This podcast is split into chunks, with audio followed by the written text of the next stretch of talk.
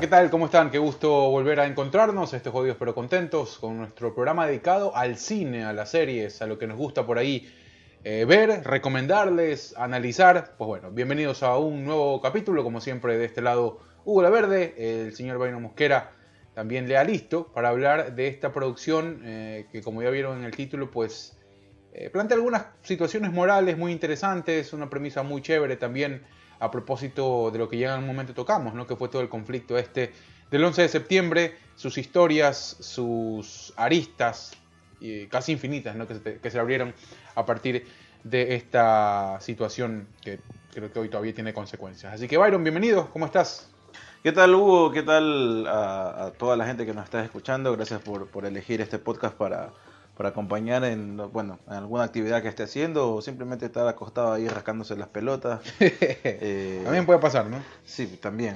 O a, las mujeres mientras se está arreglando las uñas, yo qué sé. O mientras está también rascando la panza en la mujer en, en, el mueble de su casa. Cualquier cosa que esté haciendo, pues gracias, gracias por elegirnos. Se estaban preguntando por qué el lunes no hubo podcast. Porque el día eh, domingo tuvimos un live con dos eh, amigas de nosotros invitadas donde topamos un tema interesantísimo. Así que para la gente que se estuvo preguntando, pues ese fue el motivo. Así están más pendientes también en las redes. Y quién sabe, puede ser que el viernes, eh, el viernes digo, el, en diciembre regalemos algo, hagamos un concurso, ¿no? Sí, se puede hacer, ya para también un poco este rediseñar el tema de las redes, ¿no? Y darle un poco más actividad, que es lo que por ahí nos ha faltado. Sí, regalaron un par de frunas, alguna cosa, no sé. ¿A ti que te gustan las frunas? Las frunas, odio.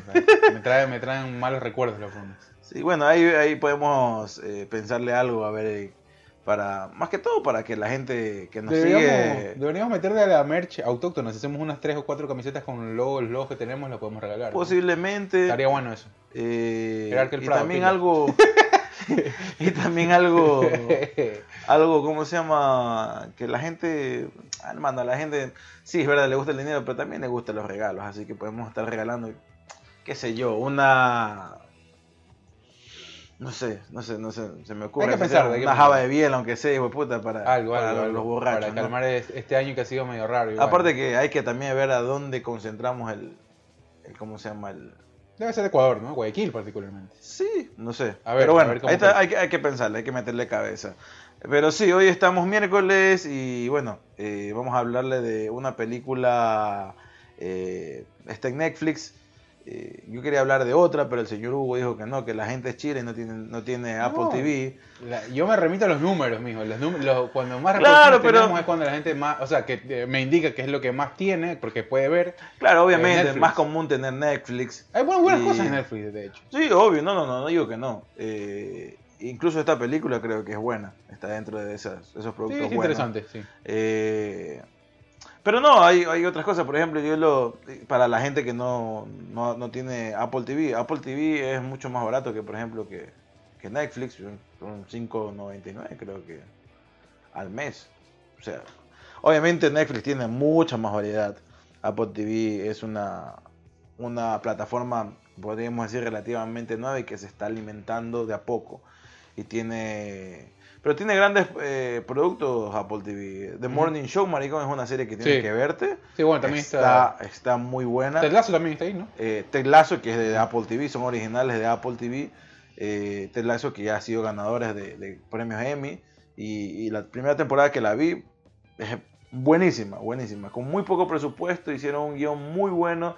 Eh, y el protagonista, Jason Sudeikis, me, me sorprendió bastante su actuación no, no, no, no lo creía capaz de hacer un, papel eh, que tiene varias matices y, ciertas matices bien complejas. Eh, pero bueno, eh, dentro de esa, de esa plataforma también encontré esta película, bueno, hay una que estrenado hace poco que se llama Cherry, que es con Tom Holland, el que hace Spider-Man ahora. Y bueno, pensaba que oh, era dirigida por los hermanos Rousseau. Que es un tipo medio atormentado posguerra, ¿no? sí, ajá. Eh, no me la terminé de ver, eh, mejor dicho, la comencé a ver y no, no la terminé de ver. No fue por la película, sino fue porque alguna cosa que estaba haciendo, pero me he olvidado y no la, no la he visto. De retomarla. Tendría, tendría que retomarla. Eh, pero fui una que sí me vi, que es, corta, es una película un poquito más digerible, que se llama Coda y tiene una temática muy buena sobre una familia sordomudo. Eh, y tiene una sola, eh, dentro de esa familia, son cuatro miembros de la familia y la menor si salió, si puede escuchar. Oh, ok. Es, es la traductora, como quien dice, oficial de la familia. Y obviamente va cruzando ciertas cosas eh, dentro de su vida donde eh, le entra, entra en esta dicotomía de o seguir con su familia o tomar, emprender su propio vuelo. Así que eh, la vi porque la promocionó Eugenio Derbez, pa- aparece, es un personaje secundario, ok. hace un muy buen papel. Y hablando de Eugenio Derbez, también sacó una serie, creo que el viernes 8 de octubre.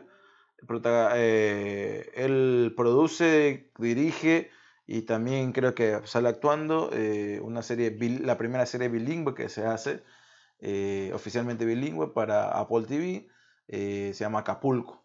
Ok. Ajá. Inspirada creo que un poco en el personaje ¿Es de... ficción? Ok.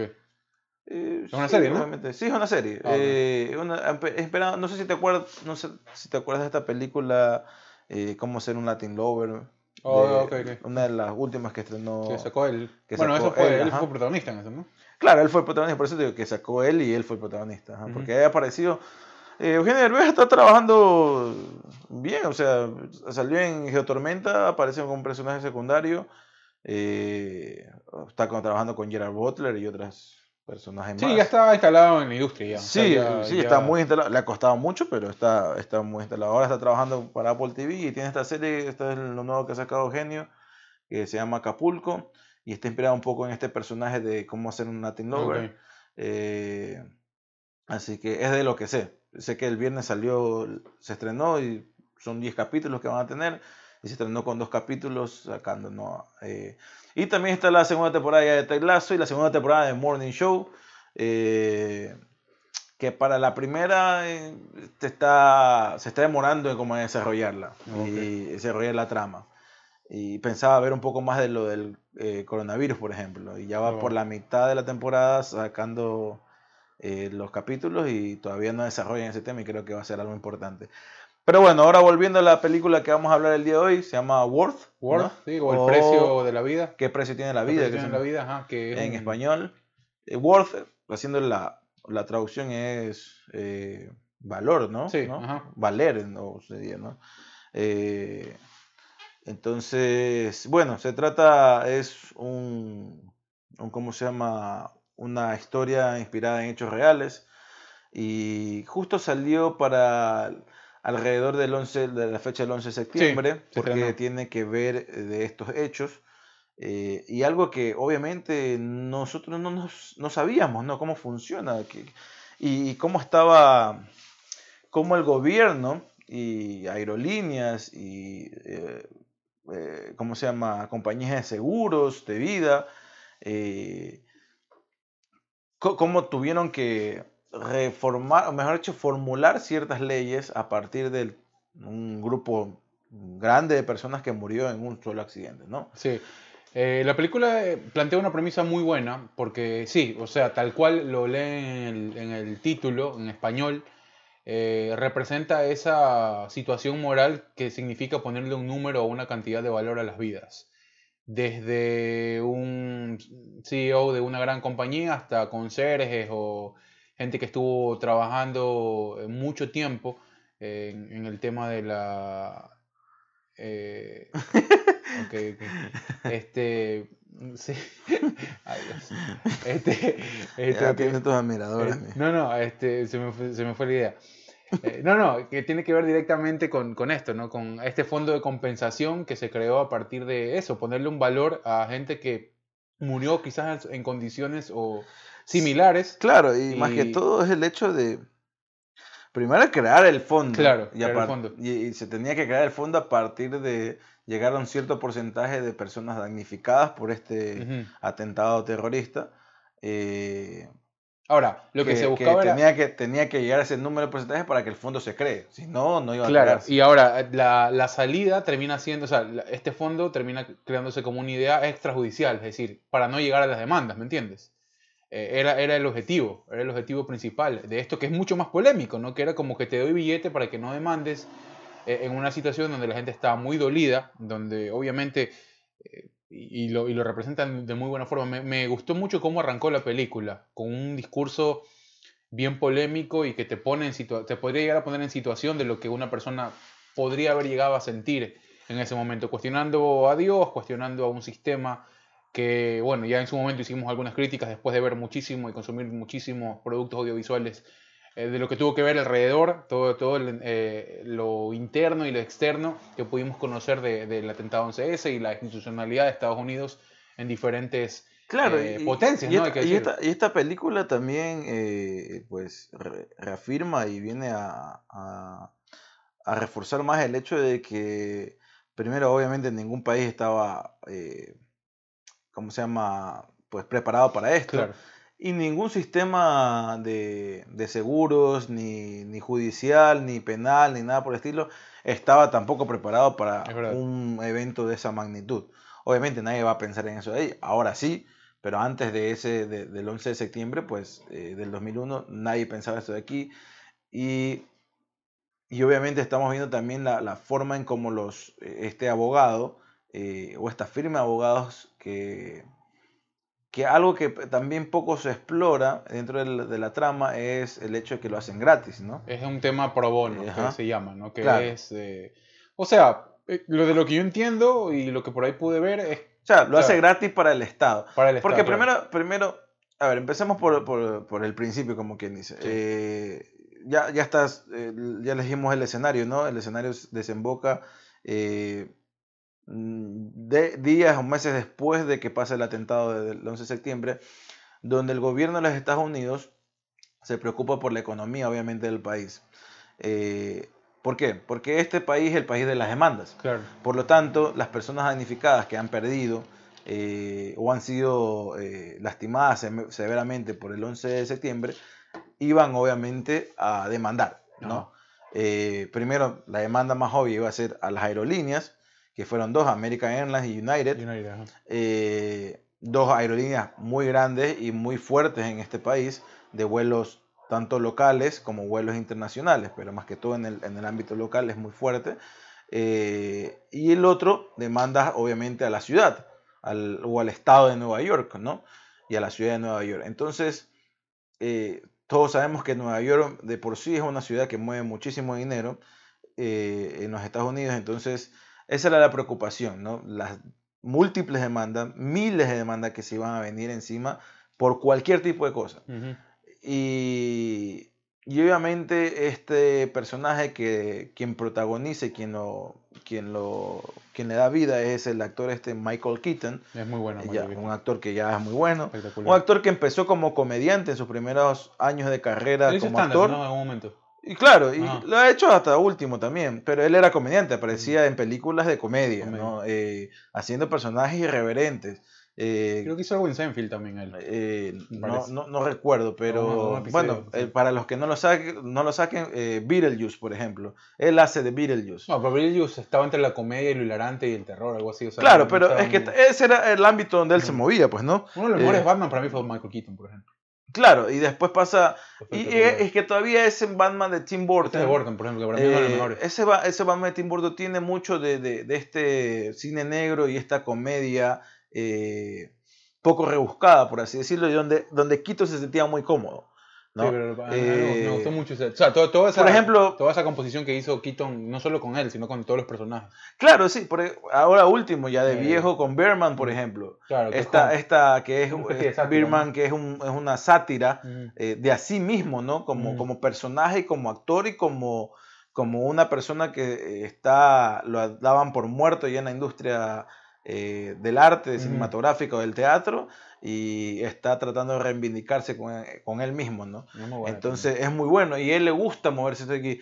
Pero de ahí obviamente te sorprende en verlo en este tipo de películas o por ejemplo en el de, The Founder, que es la historia de, cómo se creó McDonald's. Eh, él estuvo en la de... Ah, no, no, él, no estuvo en Spotlight, ¿no? Él estuvo, él estuvo él está en Spotlight, claro. claro él estuvo en Spotlight. Es una muy buena película. Eh, no es protagonista, pero es, es parte del equipo, ¿no? Es parte del equipo.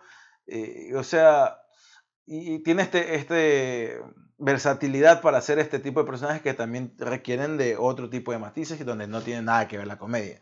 Eh, o, eh, la, la, o el cine negro, por así decirlo. Sí, es muy versátil. La verdad es que tiene, tiene, tiene muchos eh, recursos actorales como para abordar varios papeles. Porque inclusive acá tú sientes la incomodidad del personaje. Es decir, tú te encuentras primero Claro. y me parece que la película arranca, ya que, que estás con el inicio, arranca con algo muy, eh, eh, muy bueno, muy bien pensado para el espectador. Que tiene que Sí, ver sí, eh. con un ejemplo en una clase de eh, el escenario que más adelante vas a ver, obviamente todo intencionado. Claro, porque él era un profesor de Ajá. leyes que justamente se estaba dentro de las múltiples ramas de la, de la ley y más que todo en este país, como les dijo, País de eh, país de las demandas, hay unos abogados que se especializan eh, en este tipo de, de situaciones donde eh, una persona demanda a una compañía o, o alguna empresa, por así decirlo, donde tienen que darle una compensación monetaria por la pérdida de una vida.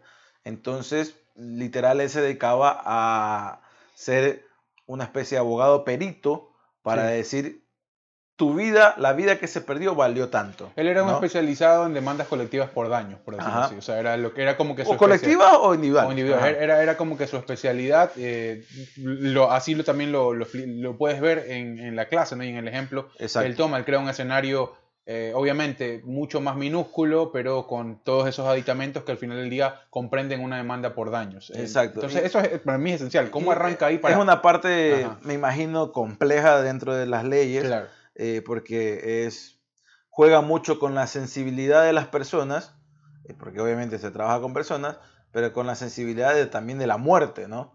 Claro, yo creo que eh, termina, termina encasillándose en, esa, en ese estereotipo que, que, que mucho se le da al abogado y que, bueno, está en esa línea, ¿no? Están en este, en encasillarlo como ese, ese abogado del diablo que se lo conoce, ¿no? Que defiende a veces lo indefendible le pone cifras a lo que quizás no tiene valor. Pero tú te das cuenta, no solo en esta película, sino en la vida misma, ¿no? Hay, muchas hay muchas situaciones, algunos lo habrán pasado, otros lo han tenido que ver a través de alguna producción, que alguien tiene que hacer ese trabajo. O sea, alguien tiene que sentarse a hacer ese trabajo. Y si bien eh, no sé si es que eh, cómo, cómo te plantean diferentes problemáticas podrían dignificarlas per se, creo que eh, eh, sí, de cierta manera, in- intentan resolver algo que de no llevarlo por esa vía puede ser un cataclismo para cualquier sociedad, ¿no? En este caso, eh, el tema económico eh, era comprometer no solo a las aerolíneas, ¿no? Sino al Estado. O sea, era, era No, eh, más que todo el Estado, el Estado lo que eh, quiere evitar es que eh, obviamente el, el impacto económico sea lo menor posible y esto eh, obviamente se iba a sentir en el momento que se iba a demandar primero una de las principales, principales ciudades, Ujú. sustento económico también de este gran país, que es Nueva York, y otra, eh, un, un sector también que deja mucho dinero al, al-. Estado, que es el sistema, el, el- ¿cómo se llama? Ah, el, aerolíneas. el área de, de- de la aviación, ¿no? De la aviación, sobre todo comercial, pues, ¿no? Eh, entonces, obviamente, como nadie estaba preparado para esto, eh, están tratando de buscar quién quiere hacerse cargo de este, y es que no era, no era nada fácil, ¿no? Y bueno, él se hace cargo porque él era uno de los candidatos. Dentro de los dos, de los tres candidatos que estaban, mm, los otros dos desecharon porque y era un trabajo bien complejo, ¿no? Y, y después vemos durante todo el desarrollo de la película la complejidad de- del caso. Eh, me, me, me gusta el hecho de cómo evoluciona tanto el personaje como el caso en sí, que son varios casos, pero todo como, como la película como tal, cómo va evolucionando de a poco eh, en el hecho de que, claro, al principio, y, y- tú le vas dando, no sé, creo que es un mérito de un guionista, por lo menos yo me sentí así, no sé cómo tú lo hayas sentido, eh, de que le vas dando la razón a él, a él, ¿no? Al principio, ¿no? Porque tú dices, sí, o sea, si nos ponemos a estudiar caso por caso, no vamos a terminar nunca. Ahora, Y en un periodo de 25 meses que vamos a tener nada más, o sea, eh, que tenemos para reunir, porque el- el- el- la idea de él es decirle al gobierno, hey, le tienen que pagar a estas personas. claro. Y el gobierno dijo, sí, vamos a pagar, está bien, paguemos, pero ¿cuánto hay que pagar? Ya eso lo tienes que dedicar. antes tú. de llegar a un proceso legal que es mucho más costoso inclusive, ¿no?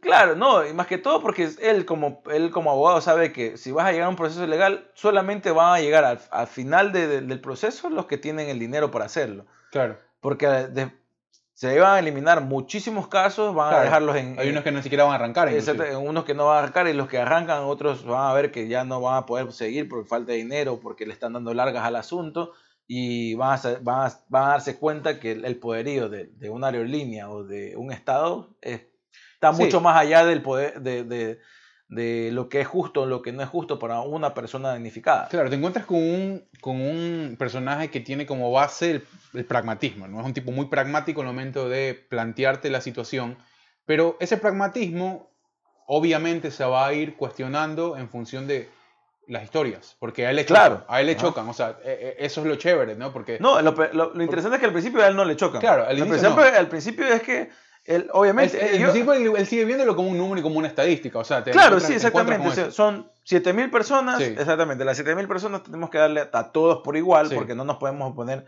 eh, a, a ver que quién era director de, la, de, la- de alguna oficina o ¿Quién una era? empresa Ajá. o quién era el, el conserje. Ajá. Tenemos que darle a todos por igual y el único, el único eh, motivo era avanzar en el caso, no dejar, no quedarse, sino Claro. que avanzar, seguir avanzando para poder cumplir con la meta, ¿no?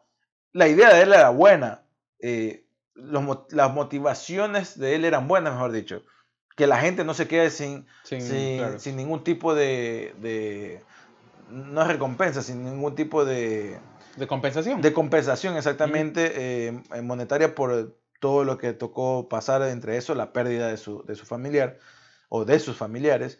Eh, pero lo que pasa es que él estaba estudiando de un- el, el caso no solamente por, por las personas como, como singular, sino las personas en, en manada, pues, ¿no? Es que a ver, es que ahí viene eso que te digo, que te Y pone ella- como, un, como un tema moral muy, muy difícil de, de, de- No, de y, él, y él aparece como árbitro, porque también Claro. los ricos tienen su, tienen su abogado Claro, claro. O sea, te- y hay- los pobres no tienen te vas a abogado. encontrar, claro, y, y ellos dicen, ¿no? Dicen como que, a ver, de esta gente, la que está acá puede ser que te agarre de una y no te cuestione, la de acá sí te va a meter pelea. Y eso lo estás viendo. y evidentemente eso te lo pasa. muestra toda la película. ¿no? Pero eh, el tema es que, a ver, ¿qué parámetros tomas en cuenta para determinar la, la, la cuantía o qué vale? ¿Me Es que el problema Esa- también- esa es la- eso es lo El- cagado. Claro, el problema es que ellos también se están basando de un aspecto de la ley eh, que existe para poder crear la ley como tal.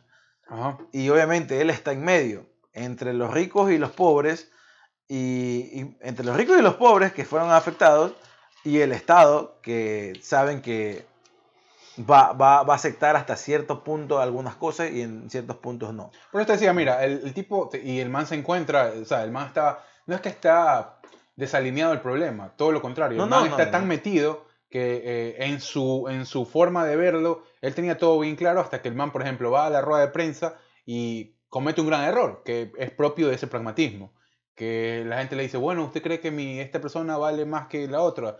Eh, dice, no, pero su hipoteca acá es más alta. Entonces la gente como dice, ¿qué chuche te pasa? ¿Cómo puedes tomar en cuenta eso en este momento? Obviamente, para lo que él quería llegar, eh, que funcione, Claro, es un dato que tienes que tomar en cuenta. Pero para la gente, y ahí te encuentras con esa doble forma de verlo. O sea, no, no hay forma de que alguien eh, se sienta totalmente satisfecho a nivel monetario después de una pérdida tal a eso. claro, ¿no? y el error ahí... eh, Eso no lo puedes, o sea, prever. El, el- el error más grande de él en esa primera instancia, en la primera reunión que tiene con, con un grupo de, de- de afectados, es que eh, no explica bien el hecho de que, por ejemplo, él no, no es una aseguradora. Claro. ¿no? Y, por ejemplo, el seguro de vida de, de muchos de las personas que están ahí no es el mismo seguro de vida de alguien que es un director, ¿no? Claro, sí, sí. Eh, entonces eso es como que le falta explicar y eso no depende de él. Él lo que está tratando de hacer es que la compensación salga por parte, que el Estado pague, claro. ¿no? Lo malo es que él no está viendo caso por caso, él está viendo como todo un paquete y listo. Y entonces ahí se da cuenta y aparece este, este personaje que no me acuerdo cómo se llama, pero eh, es interpretado por Stanley Tucci, eh, que es como, primero, que es un afectado también de, de- de- de las torres. Claro, es viudo, ¿no? Eh, claro, es viudo, pierde a su esposa. eh, Charles Wolf se llama, ¿no? El, el- el- el personaje. Aparece este de aquí, que él es, también es abogado y crea un movimiento eh, donde dicen que reparen el fondo, ¿no? El fondo que tenían que eh, hacer este perito oficial que era Michael Keaton para poder, eh, eh, para que salga el dinero por parte del gobierno. ¿no?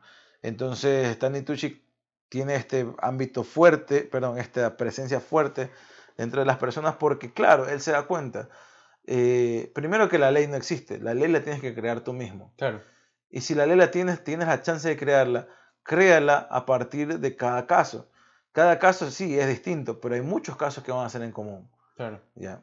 Y, y- y es- y en esos casos de común te puedes entrar y sales mucho más rápido. Pero de los casos particulares, eh, que muchos van a entrar dentro de los casos común y otros van a hacer excepciones, tienes que concentrarte también, porque no- a ellos no, no es lo mismo que él pierda eh, la esposa, el miembro de, de una, el, el- el propietario de una compañía que estaba en el World Trade Center, a eh, un señor viejito eh, que trabajaba de limpieza en el World Trade Center. Claro. Eh, o sea, no era lo mismo. Y por eso te ponen también el caso este del bombero, ¿no?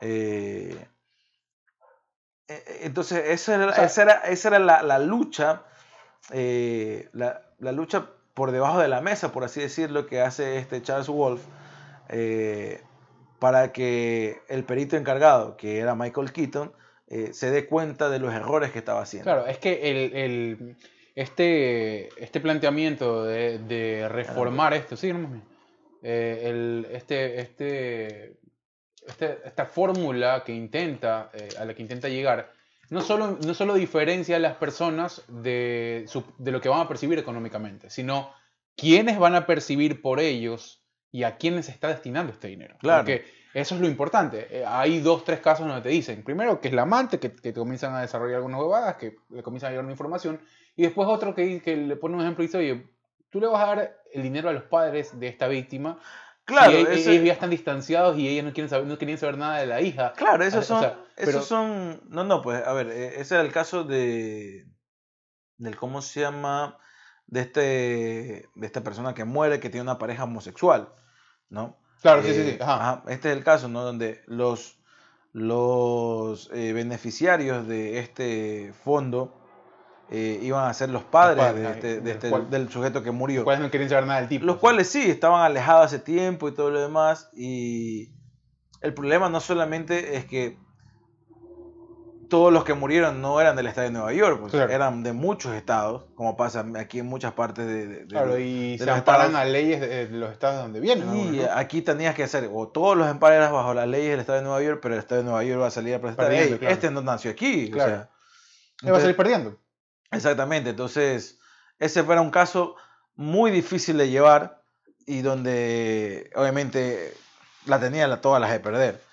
Y, y, y obviamente nace también, está esta línea delgada donde, eh, donde sí creo que queda como que muy poco explorada eh, de la, del caso de la avaricia también a veces de la gente, ¿no? Dentro de estos temas tan sensibles que incluso, sí, a veces son por parte de la, de la misma familia o incluso no, son por parte de las mismas parejas. Eso, eso lo hace mucho más cotidiano, Ya. creo, ¿no? y O sea, no lo aleja mucho, no lo pone... Obviamente, no arranca en un, en un campo ficcionario, arranca en un campo de- basado en la vida real. claro, Pero eso te acerca un poco más, ¿no? Te acerca un poco más de lo que tú ves quizás día a día, a todo nivel, y mucho más cuando pasan este tipo de cosas.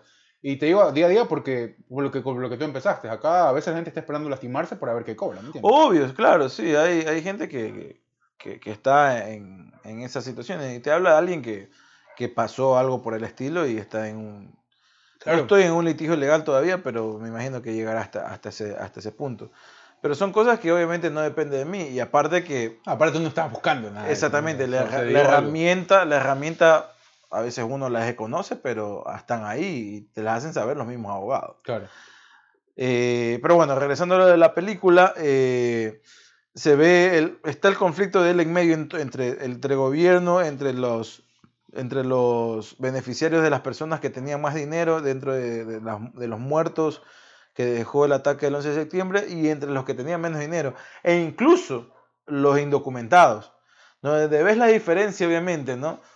De, de los indocumentados, de los emigrantes que les van a dar 200 mil dólares a cada uno y Claro. fue gente súper agradecida, algo Claro. que nadie se los esperaba. o sea, Claro, gente que ni siquiera cuestionó nada, ¿no? claro, o sea, dijo, no, son 200, o sea, primero que 200 mil dólares es mucho dinero. Ah, claro. Y para alguien que se la está viendo duras, eh, que es eh, inmigrante y que no tiene dinero, pues, perdón, que no tiene papeles, obviamente 200 mil dólares caídos así de la nada eh, lo va a agradecer toda su vida. Pero 200 mil dólares para un ejecutivo, pues... Claro, claro. Eso lo, lo pueden hacer ellos en... Claro, 200 mil dólares son los que hacen casi eh, al año o a veces hasta más, ¿no? Ujú. Eh, entonces ahí veía los contrastes que, que creo que sí fueron bien marcados. Incluso el- los de la avaricia también, porque si tú te pones, también me ponía a ver, ¿no? Este, este, este que aparece, el, el de- la pareja homosexual Ajá. eh, o sea, ¿qué, ¿a qué iba también? O sea, Claro, o sea, iba a buscar el dinero también, porque sí, está bien, los padres no estaban, sí, es verdad, no era justo, claro. porque él había compartido los últimos años de vida con él y que la familia ni siquiera lo, lo tomaba en cuenta. eh, y quizás era por ese lado que iba a ir, pero eh, nunca menciona, como pasa con, la, con la, el caso del bombero, nunca menciona y dice, no lo hago por el dinero. Claro. Porque, Bueno, pero aparte ellos no tenían ni hijos en común, ni nada en común, o sea, simplemente era una relación que se mantenían, pero... Pero siempre va a estar el hecho de que despu- que puedes agarrar esto o buscar los recursos para ir por la vía del litigio directo y que te tome el tiempo que sea y va a ganar dinero. O sea, también está eso. es que el También, problema está, también está eso por fuera que tú dices, esa vía la pudieron haber tomado también. O sea, es que ese y era... eso no le convenía al abogado ni al fondo de Es compensación. que no es que no le convenía al abogado, el abogado sabía en lo que se iban a meter. Sí, no, hay- pero- no, está, no existen las leyes por una cuestión de que vino, un vino de un atentado Claro, ajá. terrorista donde primero el Estado no tiene la culpa, los, de- los de la, los de la compañía de avión tampoco tienen la culpa. Claro. O sea, era una ley que nueva que iban a Sí, crear. claro, o sea, a ¿no? partir de lo que se dio. Ajá. Y, y obviamente, si las personas decidían hacer los litigios por su lado, iban a tomar años y quizás no iban a salir sin, iban a salir sin nada. Claro. ¿no? Porque es difícil eh, hacer una demanda donde primero no existe ningún tipo de ley. O sea, eh, ¿cómo vas a, a- a- bajo qué era, era algo que se pone a conversar con, con la que era la, la subdirectora también de, de su firma de abogados? Era como la voz de la Eh, conciencia también de él, ¿no? Claro, y, y era como que dice, estas personas quieren ir a demandar y bajo qué figura van a demandar Claro. si no tiene ninguna figura.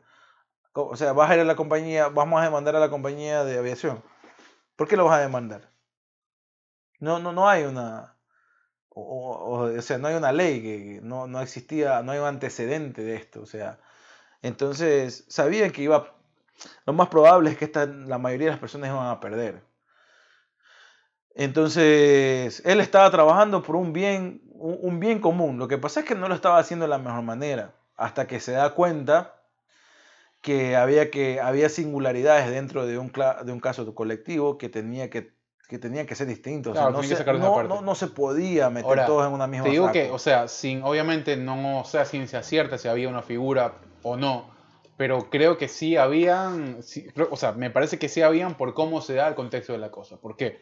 Porque tú arrancas viendo la película eh, con la gente de las aerolíneas también preocupadas porque se pueden ir a la mierda por los mismos litigios. Entonces, una Eh, figura para sí, demandarlo no, y para hacerlos que se vayan a la quiebra había. para- Es que el problema, el problema Entiendo. todo lo iba a asumir el gobierno. Claro, claro. Porque claro. las compañías, obviamente, de avión, de, de aviación, iban a colaborar, iban a, y, y si tocaban pagar, pues. Por- es que ese también es uno de los Les tocaba pagar. Tocaba quebrar a ellos también. O sea, No, no, no era de quebrar a ellos. Ellos iban a demandar al Estado también. Por eso, Por ser, claro. por, por ser eh, ¿cómo se llama? Eh, en parte, eh, haber tenido pérdidas, ¿no? Se perdieron como 3, 4 aviones, entonces. Y, y también Claro. perdieron vidas las personas que trabajaban para ellos. o sea había, había cómo, ¿me entiendes? entonces todo, todo se iba a centrar en un mismo punto, el Estado. Por eso, pero había cómo. Entonces, por Perdón, a eso me El refiero. Estado, el gobierno Te, de turno. te iba, te iba a tomar más tiempo quizás, o a veces, o si quizás, o te- o como tú dices, no llegabas a terminar el litigio, pero eh, había esa, o sea, había esa posibilidad. Aparte que si no- también este tipo de aerolíneas tienen acuerdos comerciales con el mismo gobierno. Claro, porque si no, o sea, si no la- el, el arranque de esta, de esta idea no, no tendría fondo tampoco. pues, ¿no? El tema de la, de, la, de la compensación como camino principal para evitar los litigios tampoco sería. No solo, no solo parte de una buena intención, parte también de evitar una, una mayor catástrofe a nivel eco- económico como está. Obvio, claro. Entonces, Eh, eso- eso es el algo, tema. en lo que te decía, algo en lo que no me cuadra, porque tú dices que, el- y yo, yo no recuerdo en qué parte salió, porque él dice que lo quiere hacer gratis, y yo después me puse a atar cabos y estaba esperando en la parte donde diga que es por bonificación que iba a ganar eh, su firma de abogados, pues, ¿no? Pero yo no, no, no vi ninguna parte. No, la figura que se llama pro bonos, eh, lo que se llama pro bonos Ajá. es im- simplemente este Sí, yo, asum- yo asumí que la que era pro bono es que por cada caso un porcentaje iba para no, ella. no, no, pro bonos es trabajar para el Estado y que después el Estado te tome como eh, buffet número uno para otros casos. ¿Me entiendes? Oh, ok, para que tú tengas visibilidad para el Estado. Por ejemplo, yo arranco con esta, con esta iniciativa, para ti te, te trabajo, ¿verdad? Ajá. Pero después, si tienes 20 o 30 eh, problemáticas y litigios, me vas a tomar a mi firma como número uno. Oh, ok, ok. Entonces, ahí en- Claro, entonces eso es lo que él dice, vamos a ganar visibilidad. Ok, vamos a tener visibilidad de aquí en adelante para eh, poder trabajar. O sea, eh, es una muy buena iniciativa. O sea, aunque se metió en un terreno denso, pero en este tipo de terrenos densos es cuando eh, hay una suerte de asegurar trabajo de por vida con el Estado. ¿Me entiendes? Entonces, No, y después ya al final de la película se ve todo el... claro, el- ves los réditos, como Ajá, dice. Entonces, eh, ves dónde estuvo metido, la firma. Claro, ento- entonces, entonces sí, o sea, esa es, el- esa es la figura pro bonos de los manes. No es que van a unificar de los manes, sino que van a tener, como quien dice, van a ser los número uno para el Estado, ¿quién más? Claro, y ahí- y en el, en el tercer acto de la película, en el plot twist, obviamente él se da cuenta, eh, porque ya, ya se involucra más en el tema, porque obviamente él era la cabeza y el director de la firma, y tenía su gente trabajando, obviamente, entrevistándose, y eran los más afectados, porque les parecía injusto en cierta forma cuando se iban entrevistando con cada, de, con cada damnificado por el atentado, eh, diciendo, pero es que esta persona no, no puede ser así. No- no- sea, hablando del caso de, de- de la pareja homosexual, hablando del Ajá. caso del bombero que tenía una esposa y resulta que después tenía un amante y con la esposa tenía tres hijos y con la amante tenía dos. eh, y otro caso más por ahí también. eh, ah, el, de- el de los, eh, el, de lo- el del abogado de, los, de las personas ricas Ah, sí. que pedían, eh, que obviamente estaban eh, apuntalando a que nadie más demande, sino que ellos simplemente demanden para quedarse con la mayor parte del el dinero. Y aparece también Stanley Tucci, donde el, eh, que hace Charles Wolf, donde le dice, o sea, eh, él se había ganado la confianza de estas personas y, y obviamente se da cuenta de que de a poco, eh, como fue incluyéndose o recetando él mismo los casos, las historias, diciendo, sí, es verdad, estoy mal, o sea, estoy equivocado. Aquí hay que terminar haciendo las cosas eh, de otra forma y más de esa forma era la que le estaba proponiendo o Sí, le estaba diciendo O Charles, sea, ¿no? la- es que ahí, ahí está, pues, ¿no? Esa, esa lucha que finalmente creo que no tiene ganador, salvo que cada uno interprete de, de- manera subjetiva. Esa lucha entre la moral y lo pragmático que puede Sí, llegar a ser. a- estamos hablando de que dentro de una ley debe haber sus excepciones Sí, y sí, es donde, era donde él no quería negociar, él Claro. quería simplemente A meter todos en la misma bolsa. meter todo en la misma bolsa y obviamente no iba a funcionar así. Sí. Eh, Me gustó, el- me gustó mucho el, el personaje también de, de Stanley Tucci, ¿no? Creo que, a, a ver, hay dos como que personajes que terminan bajando un poco a tierra a, a- a Michael Keaton en, en su personaje, que es la subdirectora, que es una especie como de conciencia de él y que lo, lo intenta como que humanizar un poco más y sacarlo de ese número, de, de- de solo pensar en números. Sí, y más que todo es como, más que la conciencia es como eh, este personaje que es un personaje de reparto, Claro. obviamente ella, eh, quien está ahí para eh, decirle, hey, te está saliendo por acá y tienes que volver. Claro, a es como camino". que una especie de guía para, para sí, él. es una especie de guía Y profesional para él. Y este ¿no? otro tipo, bueno, que quiere establecer esa especie de filtro entre qué historia va y qué historia no va, pero que después se da cuenta que los van a desbordar, o sea, va a terminar todo desbordado y que no van a ganar ni los unos ni los otros. O sea, Claro. que, que es- ese, ese- ese también eso ayuda mucho a él, porque aparece como un crítico, pero también lo ayuda a, a- a un poco a, en- primero, a meterse en, otro, en unas historias y a conocer detalles que quizás él hubiera obviado si es que eh, seguía por ese camino muy pragmático, pero que también enriquece mucho cómo te cuentan la historia. A mí me gustó mucho el, el tema este del ese plano sencillo, pero que por, por creo que estos cortos segundos, como interpretó la gente, lo hicieron bastante bien, que te ponían en plano y, y que te ponían en situación de eh, cuál era el presente de cada uno. O sea, yo soy esto, mira, no tenemos dinero, dame lo que, lo que haya, porque no... no Claro, hay gente sí desesperada. mi hermana era la que llamó a la cabina, ni sé qué, y te ponen ahí audios y te ponen y todo. Eso me pareció buenísimo. Ayudan, ¿no? Son detalles que te ayudan a, a- a también ponerte, a ponerte en eso de que, qué harías tú, ¿no? Porque son este tipo de películas en donde te ponen a, a ver qué, qué- qué- en qué, si tú tuvieras poder de decisión, por qué camino irías. Eh, aunque es difícil, ¿no? Pero creo yo que eh, es interesante. No sé si es que llegaría a ser una de las mejores películas en este, en este ámbito. Sí, no sé, eh, yo me cuestioné mucho si es que sería tomada en cuenta para los Oscars. No, yo creo que, que- no, la verdad. Quizá, quizá en, en- en- el, en el guion podría ser. eh, y también podríamos, eh, podría ser eh, Michael Keaton a, a mejor actor. eh, también una, una supuesta nominación, si es que. Es que también hay que ver, porque justamente ya entramos en el periodo de, de- de que en, en este momento comienzan ya a salir las películas en el cine que han estado obviamente dando Claro. vuelta en varios festivales y que obviamente no, no hemos tenido chance de verla. Eh, pero esta es una de las películas que, a pesar de que está en el, eh, estuvo en el, salió en el 2020, recién se la estrena para el 2021. Claro. Así que, ¿no? eh, sí, hay que ver si es que entra. No puede, posiblemente digo yo en eso de ahí, pero hay muchas cosas, hay mucho de, de, de- de Oscar eh, para, para la película, pero creo que sí le falta, eh, hay falla de dirección, hay mucha falla de dirección al momento de explotar, pero tienes un gran, tienes grandes actores eh, que lo estás manejando y creo que está muy poco explorado. Por ejemplo, la, la actriz de reparto Amy Ryan, que hace de Camila, Camila Byros, Ajá. eh, la he visto en, otras, en otros papeles y me parece que ha sido mucho mejor explotada que, que en este de acá. Y esto es una cuestión también, si tienes a una gran actriz, pues dale un papel más pesado, ¿no? Eh, y obviamente Michael Keaton y Stanley Tucci. Michael Keaton creo que es el que se lleva el peso de toda la película, eh, pero hay ciertas partes donde sí esperaba como que eh, donde explote más el personaje Sí, o sea, eh, y, y como que se veía retenido. Sí, es- yo también vi el, el- si bien con algunas, con algunas, con unos contrastes, como ya le hemos dicho, eh, sí termina como decayendo un poco lineal, o sea, no, no, no ves como que un gran cambio, producto inclusive de la problemática que te lo piden, ¿no? Eh, a mí me sorprendió mucho el, el guion, que es de un, de un guionista que ha estado explorando quizás otros géneros, es Max Bornstein, que pues él fue guionista de, por ejemplo, de Godzilla y Kong, la, la Isla Calavera. Buena Eh, película Isla Calavera. eh, y el creador de una serie que se llama The Terror, ¿no? que tampoco no tuvo mucha, mucha exposición. La directora es Sara Colangelo, Ajá. que inició su carrera con algunos trabajos documentales, pero que ahora pues creo que es una de sus primeras óperas, ¿no? Eh, a, a- a propósito del tema de largometrajes. Sí, ha tenido, aquí estoy viendo un poco su, un- su, su filmografía. eh, 2014 creo que es la, la primera gran producción que hace, que se llama Pequeños Accidentes. Mm, No recuerdo haberla visto, tiene un reparto eh, eh, interesante, Elizabeth Vance, gran, gran actriz.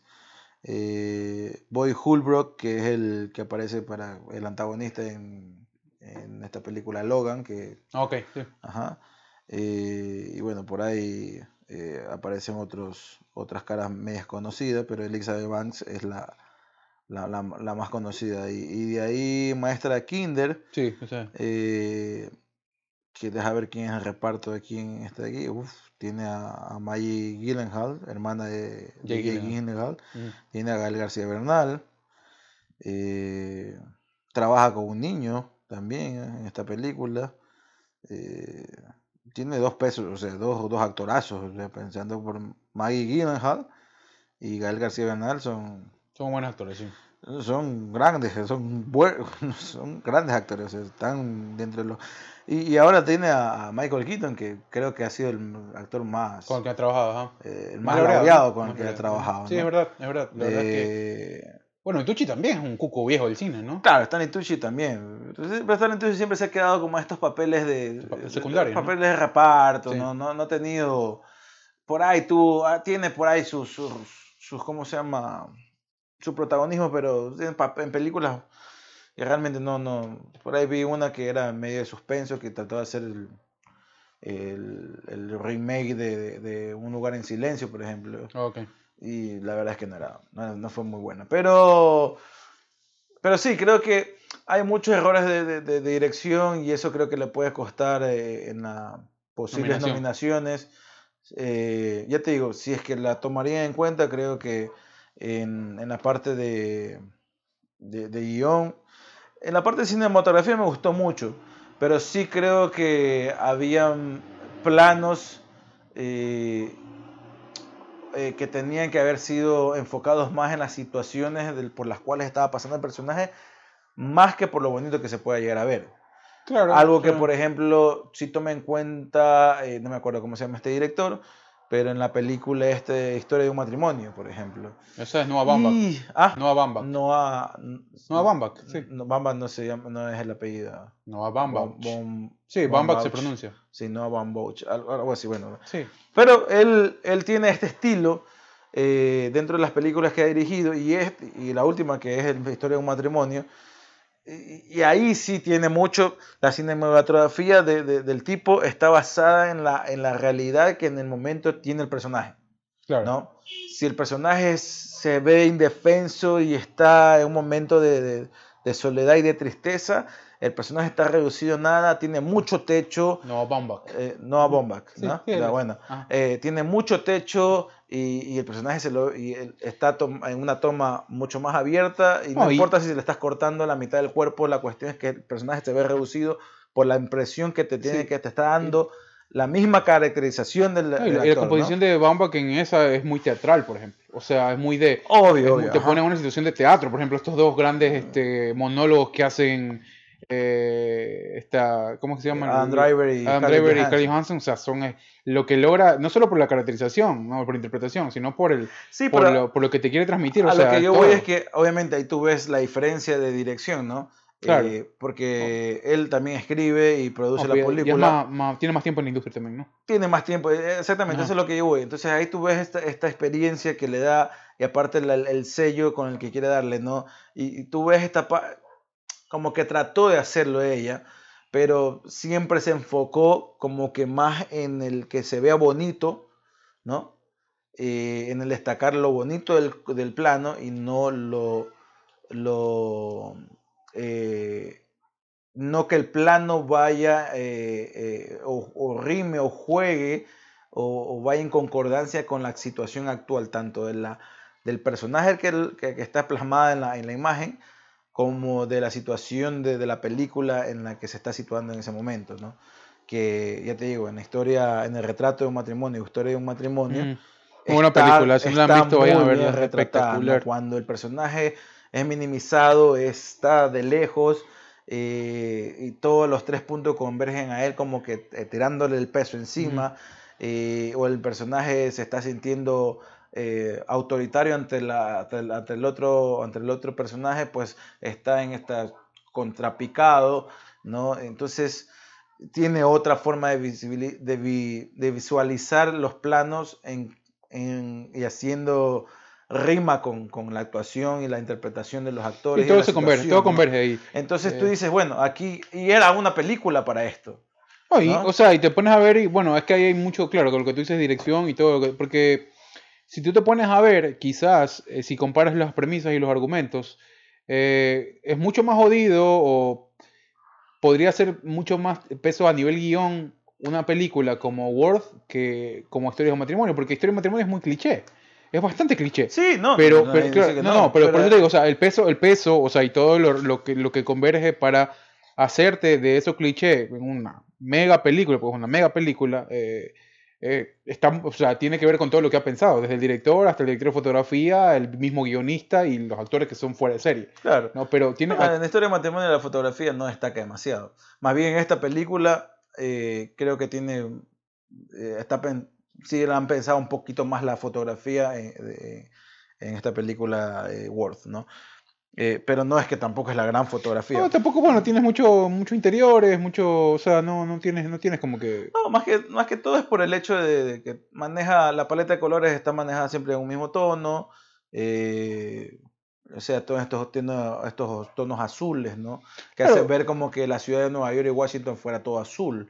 Como cuando te ponen. Creo que eh, tiene que ver como, tiene, creo que tiene que ver con una respuesta directa a la época. O sea, era una época azul para Estados Unidos. El azul es la- anclado con la tristeza, Sí, ¿no? Con la- Sí, pero con la- bueno, no, yo, al menos yo no lo sentí tan así, porque es que todo fue tan lineal, ¿me entiendes? claro, o sea, Eh, te- dentro de lo poco que puedes ver en, en el tema este que te digo, o sea, porque es muy difícil, no solo... Por eso te digo, no creo, o sea, no, en ese sentido no que digo que la fotografía fue mala, yo creo que la fotografía no destaca, por así decirlo. Es una lo veo normal. Claro. No es como, eh, ¿qué, qué te puedo decir? Eh, Nomadland, por ejemplo. A mí me gusta mucho la fotografía de Nomadland. sí, la foto, pero es que la fotografía en Nomadland es, es mucho más fácil manejarla porque hay muchos exteriores. Por eso, por eso te ¿no? digo. Pero cuando es interior o cuando quieres, Exterior, ponle Ah. Gran Gran Hotel Budapest, por ejemplo. Uff, eso es otra cosa. Eso es obra de arte, por ejemplo. Eso, es arte puro. Y en este interior casi. Sí, pero claro, ahí destacan las, la- la- las paletas de colores convergen mucho a, a partir de, de las tonalidades que le dan dando el- las actuaciones de, la, de las de Claro, o sea, el color responde a Pero una por situación. ejemplo, a lo que te a lo que a lo que quería llegar es, por ejemplo, en Loki. ¿no? Oh, también. Bueno, el Ya. mismo juego del calamar, ¿no? También. Que hay mucho, mucho de los colores estos, ¿no? Sí, Que lo pero, hablamos. eh, en Loki, por ejemplo, lo que sí me, me gusta de la, de, de la fotografía es que eh, la paleta de colores va cambiando dependiendo primero del capítulo y obviamente eh, está jugando con el mismo hecho de los tonos de las gemas del, del, eh, del espacio, las gemas estas que... de, las Gemas gemas del infinito, las gemas del infinito, infinito, y, y obviamente con las tonalidades de, de, la situación de, en, cada, en cada capítulo, ¿no? Claro. Eh, Cuando es más oscuro es porque todo está mal, cuando está más amarillo es porque todo recién está naciendo, cuando está verde es porque aún queda la esperanza, por el verde de la esperanza. Entonces sí se ve que está pensado en ese sentido, ¿no? Eh, pero en esta película no, o sea, yo la veo muy lineal, ¿no? La veo, Sí, muy, sí. La veo muy lineal, eh, incluso si, si no te dicen que es en Nueva York y no te dicen que es de las Torres Gemelas, la, fácilmente puedes ubicarla, esta paleta de colores en, un, en lo que es más común en, en- en Londres, por ejemplo. Si tú te das cuenta, todas las películas, o la mayoría de las películas te hacen ver a Londres como un lugar azul, triste, Oscuro, claro. que dicen que es así, Sí, sí. por su clima, ¿no? que siempre casi está nublado. Pero obviamente puede jugar con otras, con otras tonalidades. Eh, sí, eso de ahí yo creo que sí tiene muchos errores de, de dirección y, y le falta la, eh, falta la ambición para explotar a estos grandes, los dotes de estos grandes actores. eh, y obviamente a partir de eso pues puedes llegar a tener... Tiene muy poco cliché y eso me gusta. Eh, por ejemplo, hablo de cliché en, en tomas significativas. eh, no sé si te acuerdas de Green Book, Claro. En la escena obviamente en la que ellos se pelean y salen del carro eh, y está lloviendo. O sea, esas son cuestiones que, que es ultra dramatizar la escena y para eso le metes una lluvia y, Claro. y es innecesario, o sea, la lluvia. Y también creo que el, donde le elegía poner música, creo que a veces eran necesarios silencios. ¿ya? Eh, en, en- en ciertas eh, conversaciones, por ejemplo, que deberían haber sido más densas, ¿no? Para Eh, para- o sea, para mí sí tuvo algo de cliché, eh, o sea, no quizás en la composición, pero sí en el, en el tema de los detalles que tenían los personajes para ubicarte en el tiempo, o sea, o en la realidad del personaje. Eso de que el abogado escucha música clásica, de que está mucho más, este, está como que un nivel superior, por ejemplo. Eso sí es muy, es muy de, de estereotipo, muy de, muy de, o sea, no, bueno, sí, también me imagino que... no sé si suma o resta, pero, pero, No, pero me imagino que ser te en eso. ¿no? dentro del estudio del personaje, yo creo que no suma ni resta, ¿no? Pero dentro del estudio del personaje quizás era de, esta persona era así, ¿no? Y, y por eso, Eso es cliché para mí, por ejemplo. Que un abogado escuche Yo- música clásica, dime, dime. no, no, no sé, no, no lo veo, yo al menos yo no lo tomo tanto con cliché, yo lo veo como que quería en la parte de, de- de dirección o del guion para destacar la, la serenidad, porque siempre es un tipo muy sereno el abogado, ¿no? Sí, Dentro de destacar la serenidad de él es porque escuchaba música clásica, como que eso lo... lo eh, dentro de, de- de todo, ahí encontraba su nivel de confort donde él podía pensar mejor. Ah, estaba, era la música clásica y tirando números. Ajá, exactamente, como que eh, esto, eso te daba a entender que eh, él era un, era un tipo muy tranquilo, muy pasivo, muy, muy pasivo y, y- y dentro de eso lo encontraba porque escuchaba música clásica. pues. Puede ser. ¿no? O sea, cuando hablo de los clichés son esto de, de ultra dramati- dramatizar a veces las escenas o siempre también un beso debajo de, de la lluvia o eh, qué sé yo, típica... Muy el el- diario de Noah, todo.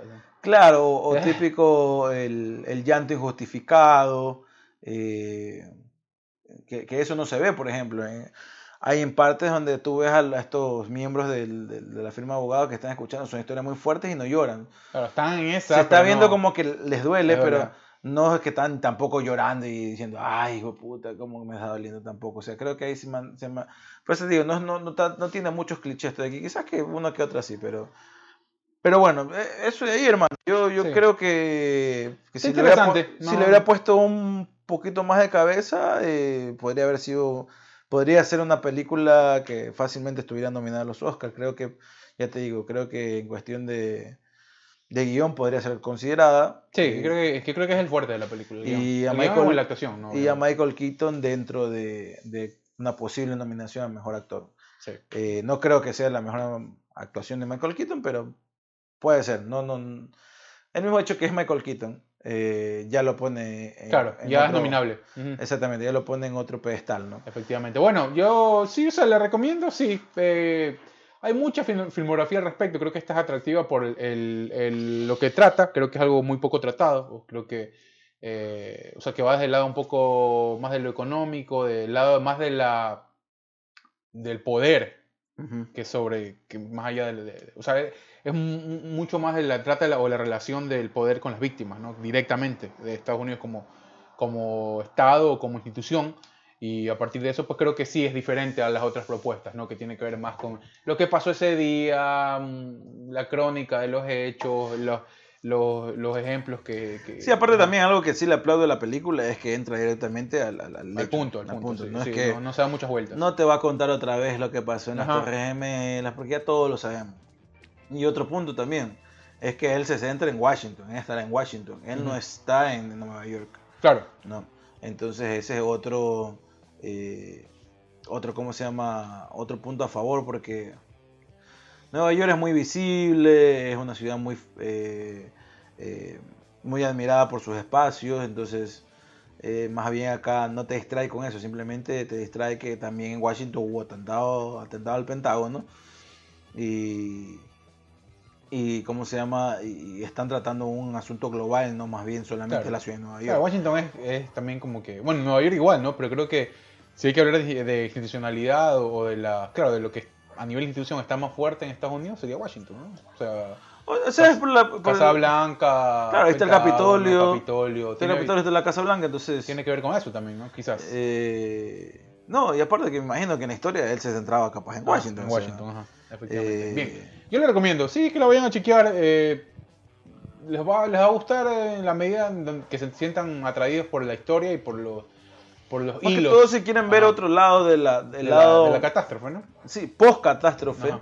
de cómo se, una parte de cómo se tuvo que lidiar con este, Sí. con este atentado terrorista que dejó muchos muertos y pues dentro de esos muertos pues alguien tenía que responder por ellos. Obviamente no iban a ser los que los autores intelectuales ni materiales del atentado, sino que tocaba tocaba que el gobierno mismo de los Estados Unidos en ese momento de, de- de Bush eh, eh, responda ¿no? por las víctimas de, de- de este atentado. Así que ¿Calificación? yo le doy un 7. Sí, yo también. 6-5, eh, 6-5, 7 por Ajá, ahí. Yo le doy un 7. Eh, yo te digo, es, es interesante, más que todo si quieren eh, seguir construyendo el contexto histórico y, y- poner una línea de tiempo de cómo han sido las cosas. eh, es- esto, esto suma. ¿no? Muy clásico también eso, ¿no? Ir pantalla negro y tres meses después, cuatro meses después. Pero Práctico. aquí no, aquí no siento que... Es práctico, no es práctico para lo que quieren. O sea, no creo que. Pero es que aquí no siento que haya sido como que el elipsis, o sea, como que una elipsis porque, eh, bueno, no No, sabemos. era, era, tiempo, era, era corto plazo todo, ¿no? No, no eran meses nomás, ¿no? Eran tres, cuatro meses. No, no, eh, sí, pero es que teníamos, es que, es que como lo pone al principio, tenemos hasta Claro. 22 de diciembre que 2000 Ajá. del 2003 creo que era. Ajá. Entonces obviamente tenía que correr la película, iba a correr, sabías ya al principio que iba a correr desde esa fecha que fueron unos dos, tres semanas después. Sí. eh, del, del 11 de septiembre hasta el 22 de, de, de, ¿cómo se llama? de diciembre del 2003 que iba todo ese lapso, esos 25 meses Ajá. Para, eh, para ver si. se iba a desarrollar la trama. ¿no? Eh, no esperaba que se acabe menos y obviamente Claro. no podías esperar Claro, que era se- para poner orden simplemente. ¿no? Exactamente, Para, para entonces, ponerte puntos fijos sobre la, obviamente la línea de tiempo. 25 meses contarlos en menos de dos horas o en dos horas Es mucho y entonces obviamente tienes que descartar cosas que quizás no sirvan y, y poner las que las que valen. Te vayan a Entonces, chequearla, se llama Worth o se llama ¿Qué precio tiene la vida? eh, donde estén, en Latinoamérica ya está, en Estados Unidos también, donde se encuentren. Y pues bueno, así vamos cerrando eh, ya esta eh, emisión de Jodidos pero Contentos. eh, Darle una recomendación más, ahorita antes que se, de, de irnos, eh, vean si les gusta el deporte y las cuestiones de a veces manipulación, que a veces uno, uno tiene así esta, esta, ¿cómo se llama? Noción de que a veces las cosas las controlan ciertas eh, entidades o, o instituciones del deporte, pues Juegos Sucios, se llama, es una serie documental, está muy buena. No la podemos practicar aquí porque sería, pues, mm.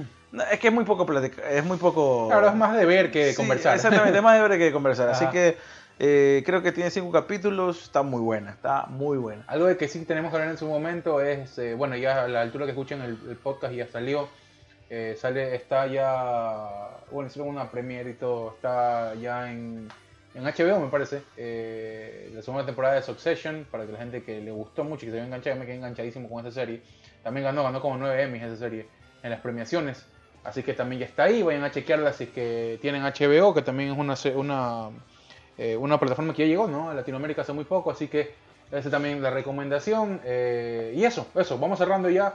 Esto ha sido Dios pero contentos. Nos encontramos la próxima semana. En la semana les estaremos indicando qué se viene, eh, qué estamos armando, eh, qué, pues, eh, con qué nos vamos a comprometer para los próximos episodios junto a ustedes. Así que gracias por darle play y por descargar. Nos reencontramos en una nueva, un nuevo episodio. Chao. Nos vemos.